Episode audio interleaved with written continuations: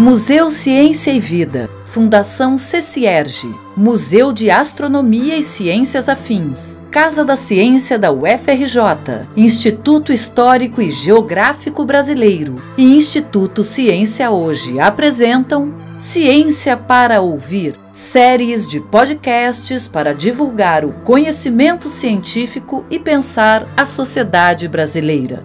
Na primeira série de Ciência para Ouvir, teremos quatro temporadas de seis episódios cada, com recortes temáticos específicos ligados ao bicentenário da independência brasileira e ao centenário da Semana de Arte Moderna.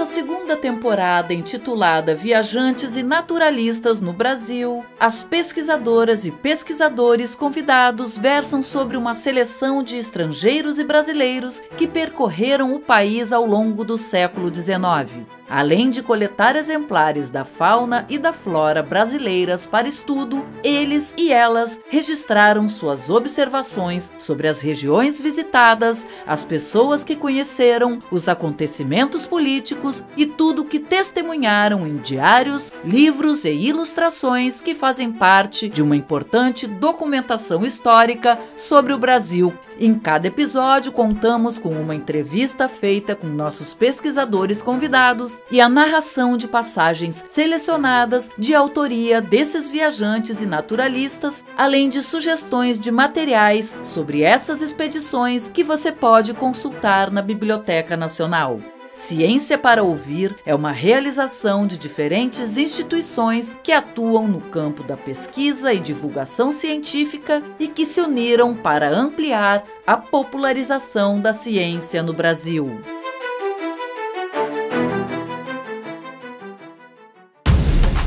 Nesse primeiro episódio da temporada, a historiadora e pesquisadora Lorelai Curie nos apresenta a passagem do francês Auguste de Saint-Hilaire, que observou algumas das primeiras movimentações pela independência enquanto se dedicava ao estudo da fauna e da flora brasileira. Lorelai nos conta que quando o viajante naturalista francês Auguste de Saint-Hilaire chegou ao Brasil, em 1816, seu principal objetivo era estudar a produção vegetal do país. No entanto, ao longo dos sete anos em que percorreu o território, coletou não só espécimes de plantas, mas também estudou os animais e fez observações sobre o país e seus habitantes. Lorelai Cury possui graduação em História pela Pontifícia Universidade Católica do Rio de Janeiro, mestrado em História pela Universidade Federal Fluminense e doutorado em História e Civilizações pela Escola de Altos Estudos em Ciências Sociais da França. É pesquisadora titular da Fundação Oswaldo Cruz e professora na Casa de Oswaldo Cruz e no Departamento de História da Universidade do Estado do Rio de Janeiro. Tem experiência em História das Ciências nos séculos XVIII e XIX, pesquisando especialmente sobre viajantes, história natural, história da ciência no Brasil, viagens científicas e iluminismo. Sua vasta produção bibliográfica inclui a organização de livros como Usos e Circulação das Plantas no Brasil, publicado em 2013, Representações da Fauna no Brasil, séculos 16 a 20, de 2014, e Rios do Rio, publicado em 2021.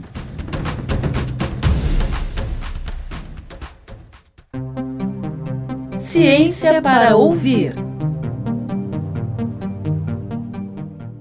É, quem era o Saint-Hilaire? O Saint-Hilaire ele era já um naturalista quando veio para o Brasil e ele nem era tão novo assim. Ele tinha 36 anos quando veio. A família dele era nobre, que tinha negócios. Ele já tinha morado na Alemanha, a família tinha sofrido durante a Revolução Francesa e ele aprendeu história natural na região dele, onde ele morava, que era na região de Orleans, e ele fazia o que eles chamavam de herborizações né, no entorno da cidade, e ele conhecia muito bem já as matas francesas né, dessa região. E ele já era especializado em botânica, ele já fazia publicações em botânica, quando surgiu a oportunidade de vir ao Brasil.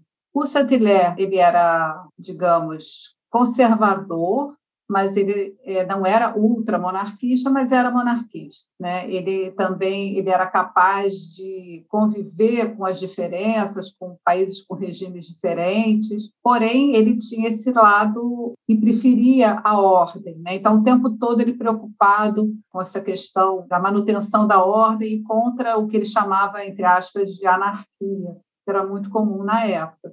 Então, quando ele vem para o Brasil, ele se relaciona com as camadas dominantes né, da cidade, com a elite política e intelectual do Rio de Janeiro, é assim que ele chega, e consegue várias, digamos, benesses dos governantes, dos ministros, principalmente. Ele consegue passaportes e consegue isenção, por exemplo, de é, tarifas de travessia de rios, de qualquer lugar no Brasil, onde ele tivesse que pagar, que as pessoas normais pagassem algum tipo de pedágio e que fosse da coroa, ele não precisava pagar.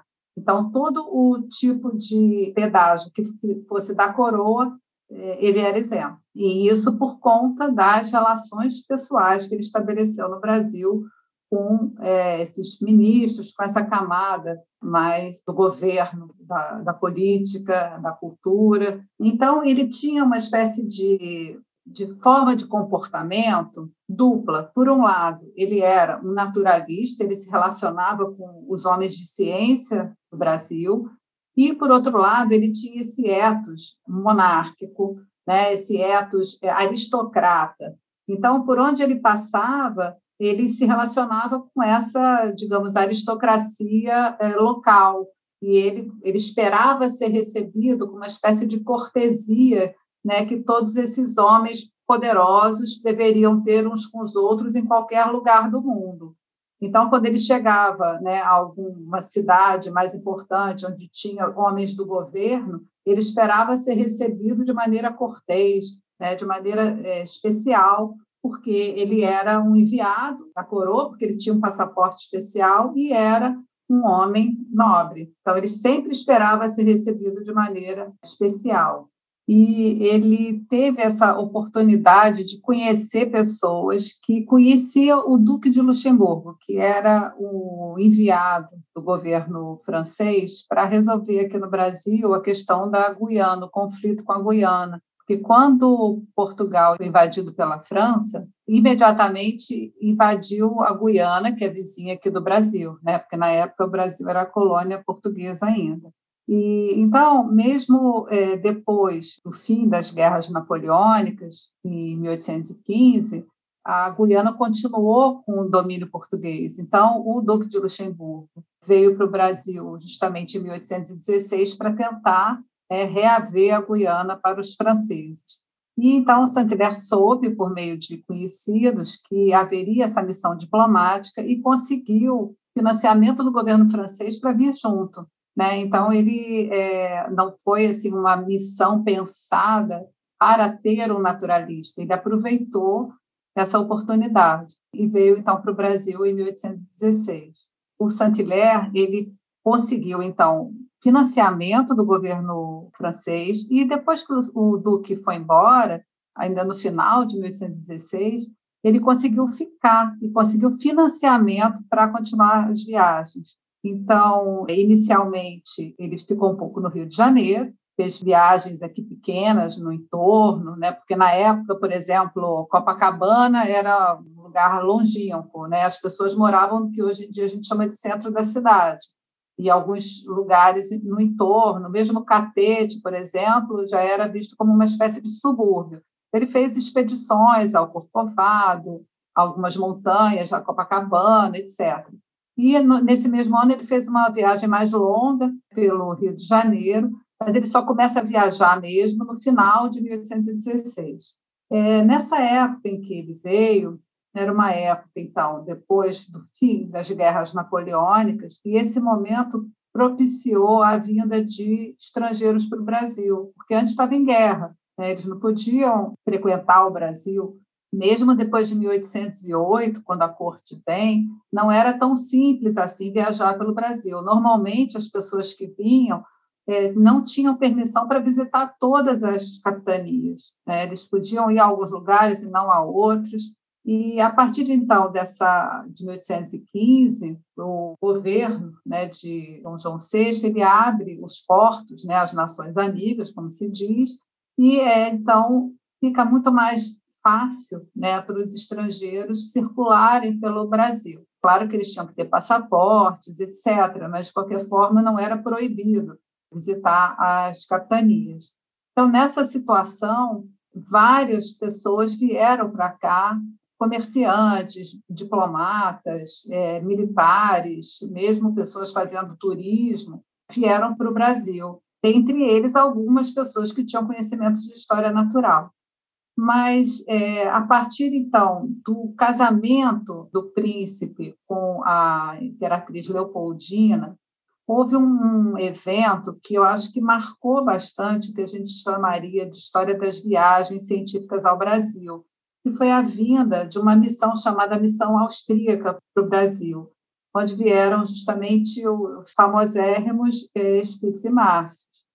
Então, é na mesma época que Saint-Hilaire vem para cá, porque exatamente essa época de paz, né, onde os portos estavam abertos, onde o Brasil se abriu para esses viajantes estrangeiros. Dentre essas pessoas né, que vieram para cá, essa circulação de, de pessoas que aumenta, havia vários tipos de viajante. Né? A gente fala os viajantes de uma forma meio genérica, mas assim engloba é, muita gente diz para muita gente diferente, pessoas que escreviam diários para é, se tornarem realmente livros para serem vendidos para um público mais amplo, pessoas que escreviam diários pessoais e que por acaso depois acabaram de conhecimento público, pessoas do tipo naturalistas, né, que a gente chama especialmente de viajantes naturalistas, a gente põe até um hífen né, para mostrar que é um tipo de viajante específico que veio aqui com o objetivo de conhecer a natureza brasileira. Mas havia assim diplomatas, é, até pessoas assim, por exemplo, uma viajante importante, a Maria Grano, né, que ela veio acompanhar o marido que era militar e acabou é, escrevendo um diário de viagens maravilhoso sobre o Brasil. Então, a gente tem vários tipos de viajantes. E Saint-Hilaire é o que pode ser chamado de, então, de um viajante naturalista.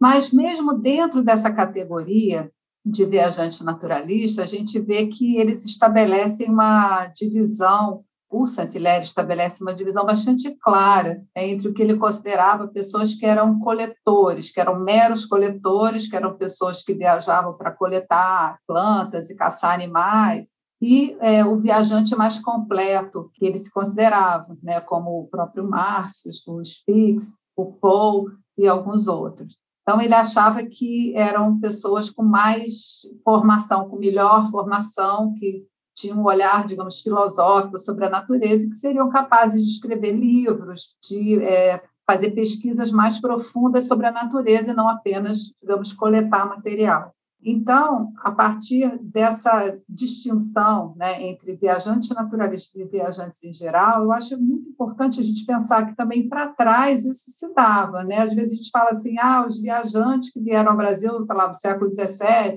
ou mesmo no século XVI, Acho muito importante a gente fazer essa distinção, né? porque um, colonizador que vem para cá, né, morar aqui, plantar e se estabelecer, ele não é um viajante, porque ele deixou um relato sobre o Brasil. Né? Então, acho que a gente tem que distinguir. Eu acho que esse momento, essa, digamos, primeira metade do século XIX, é um momento importante para esse tipo de viagem, nessa viagem de conhecimento, essa viagem feita por pessoas que são relativamente especialistas. O Saint-Hilaire, ele já tinha uma preferência por botânica, ele veio para cá, ele era um botânico, ele fazia também coleções de animais e alguma coisa de minerais, mas ele detestava caçar, ele achava horrível, ele tinha uns ajudantes, o tempo todo, é, acho que a gente pode falar nisso depois, as viagens são sempre coletivas, ele o tempo todo tinha ajudantes e tal. Então, essas outras pessoas preparavam os animais e caçavam mesmo. Saint-Hilaire detestava, né? ele gostava mesmo era de coletar é, plantas. Saint-Hilaire registrou em primeira pessoa sua admiração pelo Brasil em relatos e passagens apaixonados. Destacamos aqui alguns trechos originais em suas próprias palavras. Examinar a produção vegetal do Brasil foi sem dúvida o primeiro objetivo da minha viagem. Entretanto, não negligenciei nada para recolher os fatos que podem, sob outros aspectos, dar uma ideia correta de um país tão interessante. Não me limitei de forma alguma a seguir caminhos conhecidos. Penetrei nos lugares mais desertos e estudei as tribos indígenas. Favorecido pelas autoridades locais, recebido em todos os lugares com a mais generosa hospitalidade, pude ver tudo o que havia de notável e reunir informações preciosas. Vivi no meio dos brasileiros. Sou ligado a eles pelas forças da simpatia e da gratidão. Amo o Brasil quase tanto quanto a minha pátria. Poucos países oferecem tantos recursos quanto o Brasil e são chamados a desempenhar um papel tão brilhante na política. Suas montanhas guardam metais preciosos em seu seio. Seus rios cobrem diamantes e pedras preciosas com suas águas o açúcar e o trigo, a videira e o café, as árvores frutíferas da Europa e as da Índia são cultivadas em seu fértil território. Seus imensos vazios poderiam receber inúmeros colonos, e seus portos asseguram importantes escoamentos para os produtos de nosso solo e de nossa indústria. No entanto, apesar do útil trabalho de alguns escritores louváveis, esse magnífico país ainda está longe de ser conhecido. Como foi a viagem de Saint-Hilaire? Quando o Duque de Luxemburgo foi embora, partiu para a França, o Saint-Hilaire se sentiu, então, livre para continuar sua viagem. Ele inicialmente fez uma viagem ainda pelo estado do Rio de Janeiro, né, numa fazenda pertencente a um grande comerciante local, que era também comerciante de escravos, uma pessoa que é, abriu muitos caminhos para ele. No Brasil inteiro, ele viajou com cartas de recomendação dessa pessoa, Barão de Ubá. Onde ele ia, ele era bem recebido também por causa dessas cartas de recomendação que ele levava, além do passaporte oficial que ele obteve. Então, ele depois começa uma viagem para Minas Gerais, que é a primeira viagem mais longa então que ele faz fora da capitania do Rio de Janeiro, e essa viagem ele faz acompanhado pelo Langsdorff, pelo Barão de Langsdorff. E eles vão até a fazenda de um amigo do Santilera, um jovem estudante de medicina, e de lá o Langsdorff vai para outras coisas, volta para o Rio e o Saint-Hilaire prossegue é, em direção à região da, dos Diamantes, mas antes passando pelo é, Jequitinhonha. Mas essa primeira parte da viagem, então, com o Langsdorff, foi bastante interessante porque foi um momento em que o Saint-Hilaire teve contato efetivamente com o que era viajar pelo interior do Brasil. É, então, eles começaram a dormir né, no que eles chamavam de ranchos, que eram lugares assim onde tinham os postes, né, e onde as pessoas botavam redes, eles amarravam os cavalos, em alguns lugares havia teto, né, em outros não, e normalmente havia uma venda ao lado dos ranchos. Então, as pessoas podiam comprar comida para os animais, alguma comida para si também, e eles faziam fogueiras né, em torno desses ranchos. E o, o Lansdorff já sabia tudo, já sabia como fazer, como montar as mulas, né, como tirar a bagagem, como dormir, etc. O Saint-Hilaire ficou meio perdido, né, meio assim espantado né, da velocidade com que o Langsdorff fazia tudo isso. Mas é bastante interessante como é, isso foi uma espécie de aprendizado. Né? Então, até ele chegar a essa fazenda desse amigo dele, ele estava aprendendo e tentando não atrapalhar. Daí, a partir dali, ele já começa a viajar por conta própria, sempre acompanhado por um guia e por é, as pessoas que conduziam a, a, tropa de mulas, porque eles tinham que ir sempre com mulas, né? além dos cavalos que eles montavam, às vezes montavam cavalos, às vezes mula, depende do, do lugar, mas eles tinham que ir com uma tropa, porque o Saint-Hilaire ele veio fazer pesquisa botânica, principalmente. Então, o que, que ele fazia? Ele coletava as plantas e botando dentro de uma sacola,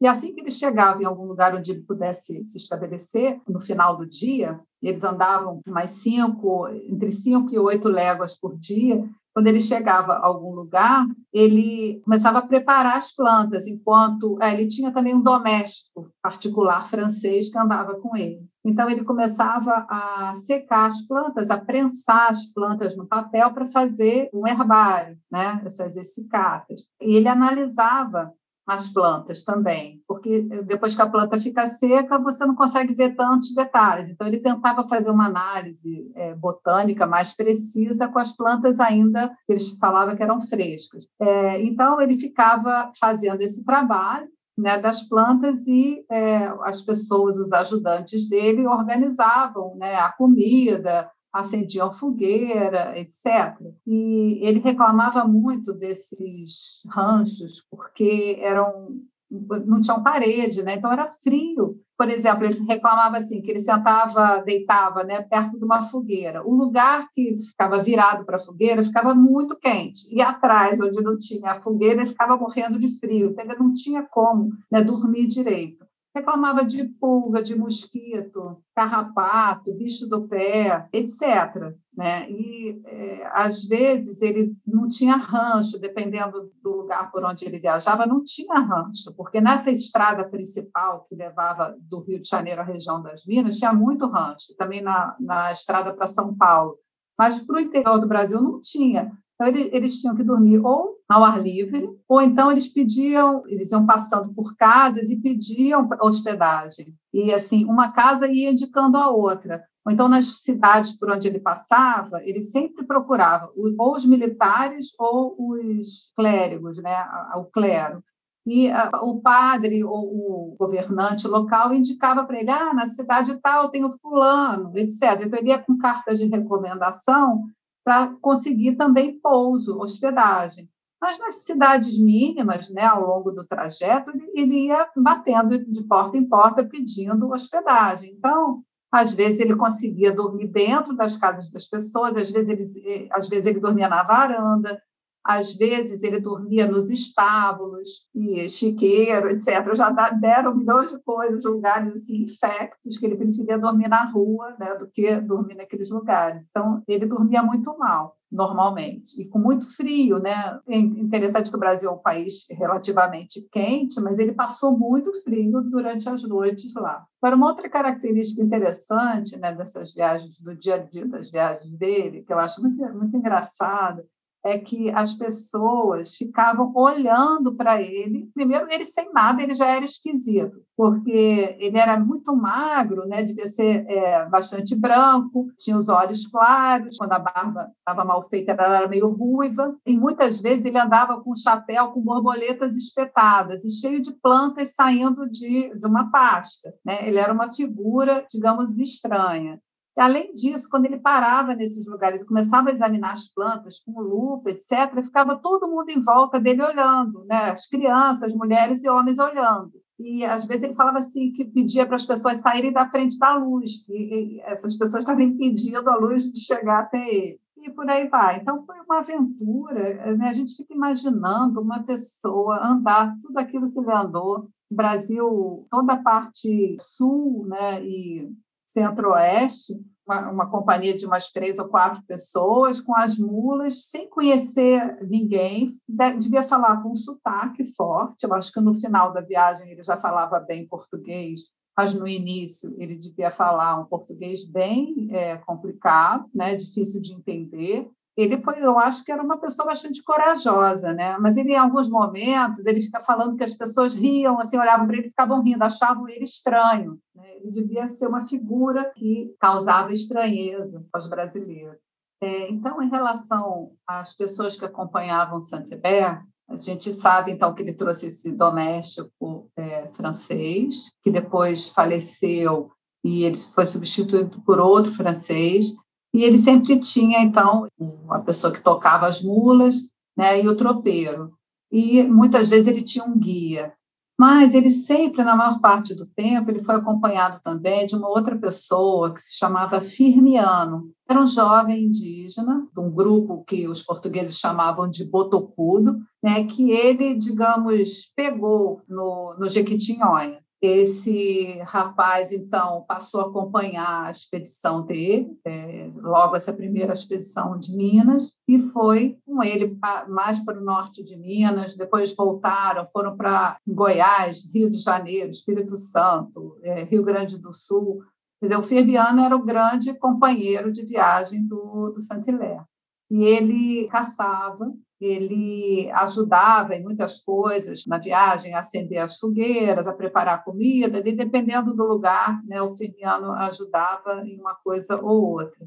Mas eles tiveram uma relação muito tensa ao longo da viagem, porque o Firmiano, em alguns momentos, começou a já não gostar mais né, de estar ali e tratar o Saint-Hilaire, segundo ele, com desrespeito e coisas assim porque a relação que ele estabeleceu com o Firmiano era muito ambígua. Né? Ele diz em alguns momentos que tratou o Firmiano como um filho, mas, na verdade, o tratava como se fosse um, um empregado. E, assim, o Firmiano não recebia salário. Né? Então, o que, que ele era exatamente? Né? A gente não, não sabe.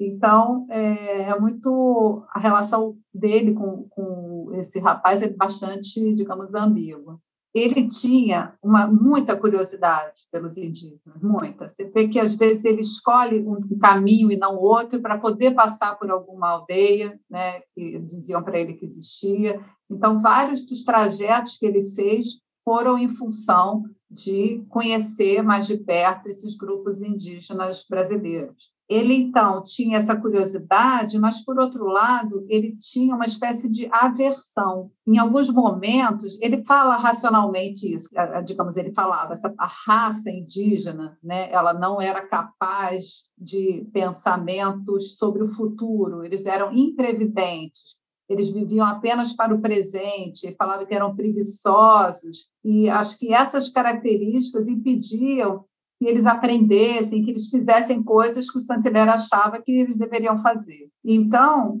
é muito assim, às vezes a gente fica lendo e é meio triste mesmo, né? Essa sensação né, de que ele está ali, assim, com muita curiosidade, mas ao mesmo tempo com tantos preconceitos, né, que ele traz da Europa, do que é ser uma pessoa civilizada, e quando ele se depara com essas outras civilizações, ele tem sempre um julgamento assim muito duro. E assim ele é incapaz era incapaz de olhar para si mesmo de relativizar a sua cultura de relativizar os seus hábitos. Ele era incapaz. Ele tinha certeza absoluta né de que a, a opinião dele era melhor de que a formação dele era ótima de que ele era o mais culto e de que a civilização europeia era a certa. É, então, ele não tinha nenhum tipo de relativismo cultural. Agora, é interessante que depois, lá no Sul, no Rio Grande do Sul, ele tem, tem contato com dois índiozinhos, guaranis, dois meninos, bem pequenos. E você vê que ele fica sempre como se ele estivesse se perguntando se o comportamento do indígena ele se devia à raça ou à educação se seria possível educar um menininho desde cedo e ele virar um Saint-Hilaire, por exemplo. É, mas assim a gente não sabe, aliás, o que, que aconteceu com esses dois meninos guaranis. Ele não fala mais nisso. Eles acompanham o Saint-Hilaire ao Rio de Janeiro e depois a São Paulo, quando ele vai pegar as coleções que ele tinha deixado, e depois eles somem do relato. O Firmiano fica no, no Brasil. Né? O Saint-Hilaire ele foi, segundo ele, assim meio magnânimo. Né? Ele é, deixou o Firmiano escolher se ficaria no Brasil ou iria para a França. E o Firmiano é, escolheu ficar no Brasil e o doméstico francês do Saint-Hilaire levou o, o rapaz de volta para Minas. Vale destacar ainda alguns relatos que Saint-Hilaire fez sobre os acontecimentos políticos que vivenciou e dos quais fez interpretações pertinentes, tais como: Caiu a conversa sobre os acontecimentos do Rio de Janeiro. Tive a impressão de que esses homens não têm ideias sobre os fatos. Estão muito pouco a par dos fins colimados pela Revolução de Portugal. Enfim, tanto desconhecem os interesses de seu país, quanto fazem confusa ideia das relações do Brasil com a pátria-mãe. As agitações do Rio de Janeiro foram promovidas por europeus, e as revoluções das províncias, obra de algumas famílias ricas e poderosas. A massa popular a tudo ficou indiferente. Quando Dom João VI, expulso de Portugal pelos franceses, procurou asilo na América, parte do sistema colonial teve que cair. Estabeleceram então, no Rio de Janeiro, tribunais de última instância. O Brasil foi aberto aos estrangeiros e foi enfim permitido aos seus habitantes o aproveitamento das riquezas que a natureza a cada passo lhes oferecia. Mas não se foi muito longe. Após esse esforço, pararam. Não se procurou estabelecer alguma uniformidade no novo reino, cuja existência vinha a ser proclamada. Deixaram subsistir a desunião das províncias, e Dom João VI era, no Rio de Janeiro, o soberano de uma multidão de pequenos estados distintos. Havia um país chamado Brasil, mas absolutamente não havia brasileiros. Se você se interessou pela viagem de Augusto de Saint-Hilaire pelo Brasil e gostaria de saber mais, você pode consultar o catálogo da exposição comemorativa do bicentenário de seu nascimento no acervo da Fundação Biblioteca Nacional. Já na seção de obras raras, você pode encontrar edições originais em francês dos seus relatos de viagem sobre o Brasil.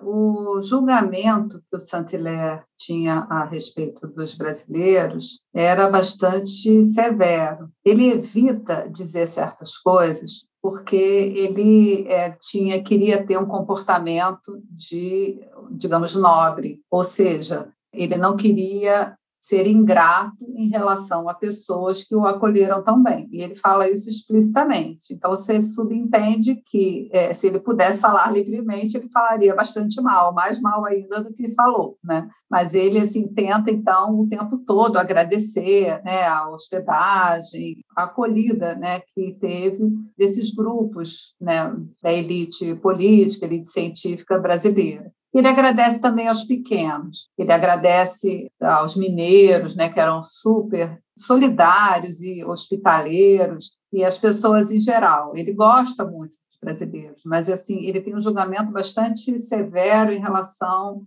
a essa falta de, de previdência, como se essa característica que ele diz dos indígenas ela fosse de alguma forma presente no mundo brasileiro como um todo, né? na sociedade brasileira como um todo. Então, ele fala assim que os brasileiros eles são inconstantes, né? é como se e são muito ignorantes. Para ele há uma ignorância enorme que reina. Né? E para ele, o que é ignorância? É a falta de educação formal. E no Brasil não havia educação superior formal fora os ensinos é, militares e religiosos. Então, as pessoas com as quais ele convive eram pessoas extremamente ignorantes em relação ao tipo de formação que ele julgava ser a melhor. Mas é claro que é, sem esses brasileiros ele não teria conseguido absolutamente viajar, porque toda a localização de onde estavam as plantas, onde estavam os animais, como coletar, como caçar, por onde ele poderia passar, por onde não poderia, e mesmo a preparação desses animais e plantas, ele ensinou as pessoas fazerem.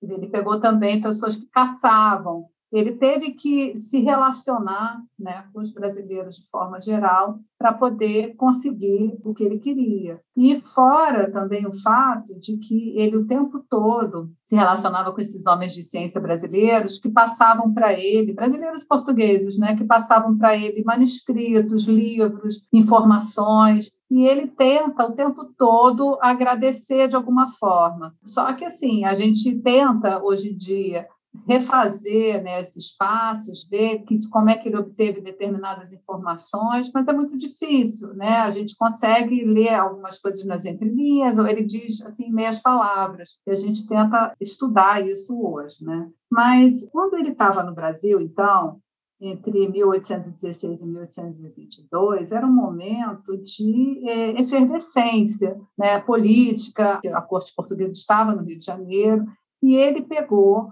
aqui no Brasil a época das Cortes de Lisboa, que foi o momento justamente quando chamaram Dom João VI de volta a Portugal. Houve, então, uma certa ebulição em alguns meios, mas ele falava assim que quem se interessava por essas coisas eram assim, três ou quatro. A, a população mesmo não ligava para a política, não sabia exatamente o que estava acontecendo. É como se tudo no Brasil fosse meio superficial, é né? como se a população vivesse alheia ao que estava acontecendo no mundo. E mesmo uma província ou uma capitania, depende da época, não tinha conexão com a outra. Eles não sabiam o que estava acontecendo com seu vizinho. Né? Então, ele achava assim que tudo no Brasil era muito ruim, os caminhos eram ruins, né? a comunicação era muito ruim, o comércio era muito absurdo, né? as regras, as leis eram absurdas. Ele achava que isso tinha a ver com o fato de ter sido colônia durante muitos séculos mas que, mesmo na época da independência, ele não estava vendo nenhum tipo de transformação nisso. Ele dizia assim que o Dom João VI era um rei medíocre, era um rei que não tinha assim, condição de mudar o Brasil, e que o Pedro I também não teve, que era uma pessoa também que não tinha as qualidades necessárias e não se cercou das pessoas necessárias para fazerem as reformas de que o Brasil necessitava, segundo ele. Então, ele achava assim, que havia um longo caminho pela frente para o Brasil se tornar um país civilizado. E ele achava também que essa mistura de raças ela não seria boa para o Brasil. Ele achava que a melhor coisa seria é, importar imigrantes brancos e que fossem é, agricultores, que poderiam começar a desenvolver agricultura né, nos moldes que ele achava mais civilizada, etc. Quando o Saint-Hilaire retorna à França, ele imediatamente começa a publicar sobre o Brasil, trabalhos menores. A partir de 1830, ele começa a publicar os relatos de viagem. E ele fez em quatro volumes, de dois tomos cada um, e vai ter um posterior que vai ser é, póstumo. A Viagem ao Rio Grande do Sul foi publicada depois da sua morte. Esses relatos de viagem, eles foram publicados a partir de um diário que ele devia ter, que a gente não sabe, não tem acesso, talvez esteja, provavelmente está com a família. É, eu, pelo menos, não tive acesso a ele, ao diário manuscrito. Então, quando a gente vê os volumes que ele publicou, a gente sabe que eles são resultado da consulta a esses diários de campo e de material que ele olhou posteriormente, que ele acrescentou. É, então, ele usa muito material brasileiro, ele consultou brasileiros que estavam na França, né, na época que ele estava escrevendo cada volume, etc. Então, é uma obra, assim, são obras que elas não são só o resultado daquele momento em que ele estava aqui no Brasil, elas são resultado também de um trabalho posterior. E durante, então, essas décadas que ele ficou na França, ele o tempo todo se relacionava com brasileiros que iam para lá ele virou uma espécie de assim especialista em Brasil, né? E ele recebia pessoas, muitas famílias escreviam para ele pedindo para ele orientar os jovens que iam para a França, para Paris, e ele gostava desse papel, né? Ele escrevia, ele mantinha correspondência com alguns brasileiros e é, recebeu algumas é, honrarias, né, do Pedro II e ele foi realmente uma pessoa que amava o Brasil. Ele diz que amava o Brasil né, quase tanto quanto a França, né? era a segunda pátria dele, onde ele passou é, seis anos. E, assim, eu acho que foi uma vivência assim muito intensa, né, esses momentos de Brasil. E ele era, o Saint-Hilaire era ciumento do Brasil, ele tinha um ciúme horrível, doentio do Brasil. Então ele ficava com uma raiva danada quando os austríacos e os alemães começaram a publicar sobre o Brasil também. Então, é assim, as plantas que ele amava, né, que ele tinha coletado no alto da montanha, não sei o quê, vai lá um outro e publica antes sobre essa planta é, e dá um nome a ela. Então, ele tinha essa sensação de possessão né, em relação ao Brasil. E ele vai sofrer com isso muito, né? vai sofrer, mas ele é, consegue publicar muitas coisas né, de botânica, mas não além das viagens. O problema foi que ele ficou bastante doente. Ele acha que ficou doente porque ele tomou um mel lá no Rio Grande do Sul, que ele achava que era de uma, de uma abelha, de uma vespazinha, né, que deve ter tomado pólen de uma planta venenosa. Então, ele teve alucinações, ele tomou esse mel, teve alucinações místicas, religiosas, é, ele era bastante religioso, Saint-Hilaire era católico, bastante praticante, ele ia às missas né, no Brasil, então ele teve um delírio místico e desde então, segundo ele, ele nunca ficou, nunca voltou ao normal. Mas ele aparentemente ficou uns anos bem e depois ele fica bastante mal e teve que chamar pessoas para trabalharem com ele para ele conseguir continuar a publicar sobre o Brasil. Então, ele é, chamou dois jovens botânicos né, para ajudarem ele na Flora Brasília Meridionalis, e depois ele também tem colaboração de alguns outros, mas ele consegue publicar bastante. Né? Ele é um dos grandes botânicos. Hoje em dia, o Saint-Hilaire assim, é considerado um dos pais da botânica do Brasil, dessa botânica desse estilo. Né? Porque eu acho muito importante a gente distinguir entre botânica e conhecimento sobre as plantas. Né? Conhecimento sobre as plantas existem vários de vários tipos, né? Agora, a botânica ela é uma forma de conhecimento específica, baseada em certas regras, etc. Então, essa, esse tipo de botânica era feita no Brasil por alguns, mas muito poucos, né? o Frei Veloso, etc. Então, efetivamente, é, nesse momento em que vieram o Saint-Hilaire, os austríacos, os alemães, um italiano e mais alguns, foi um momento de é, virada na botânica brasileira. A partir desse, dessas pesquisas, a quantidade de plantas assim decuplicou, né, de plantas conhecidas, conhecidas para a botânica, não conhecidas das pessoas que estavam aqui, que conheciam, algumas conheciam há, milênios. Né? Então, é, estabelecendo né, essa diferença, a gente vê que efetivamente houve uma, assim, é, foi uma ruptura grande né, em relação à quantidade de, de plantas conhecidas e a forma como elas eram tratadas. E efetivamente a gente vê uma grande competição né, desses viajantes que vieram, depois que eles voltaram, todos eles saem correndo para publicar as plantas nos seus nomes. O legado do Saint-Hilaire, ele além desse legado, digamos, para a botânica, né, se a gente for ver, todos os jardins botânicos têm obras dele e assim, ele tem que ser citado quando se estuda a flora brasileira, né? Não tem como não citá-lo. Mas além disso, os relatos de viagem dele são riquíssimos. Apesar desses preconceitos dele né, o tempo todo ele falando do Brasil de uma forma absolutamente eurocêntrica, preconceituosa, mas ele era muito observador e detalhista.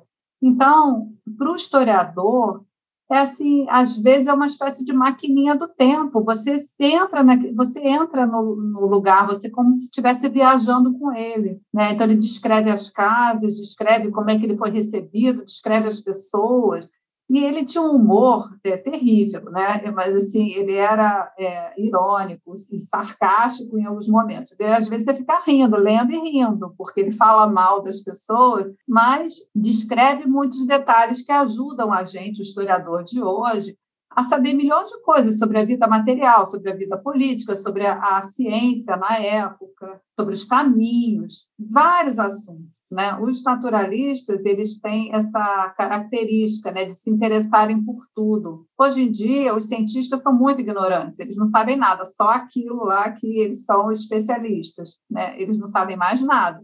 Na época, não. Né? O cientista ele era também aquele que conhecia vários outros assuntos, basta ver também o próprio Marcius. Então, o Santileri achava que sabia de tudo, e por isso ele olhava tudo. Né? Ele anotava sobre tudo e dava palpite sobre tudo. E por isso a gente pode saber de algumas coisas da época que não saberia se não tivesse alguém com a curiosidade dele.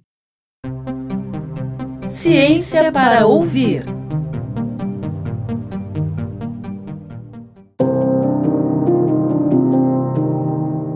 podcast Ciência para Ouvir é uma realização da Fundação CCERG Museu Ciência e Vida, Museu de Astronomia e Ciências Afins, Casa da Ciência da UFRJ, Instituto Histórico e Geográfico Brasileiro e Instituto Ciência Hoje. Patrocínio FAPERJ. Produção Rádio Graviola. Coordenação e edição de conteúdo Valéria Becker. Roteiro Alice Gomes. Gravação online com captação e tratamento de som Raquel Lázaro. Identidade visual Simone Jabukovic. Locução Valéria Becker. Curadoria da temporada Viajantes e Naturalistas no Brasil e leitura das pílulas Anderson Antunes. Fonte Biblioteca Nacional.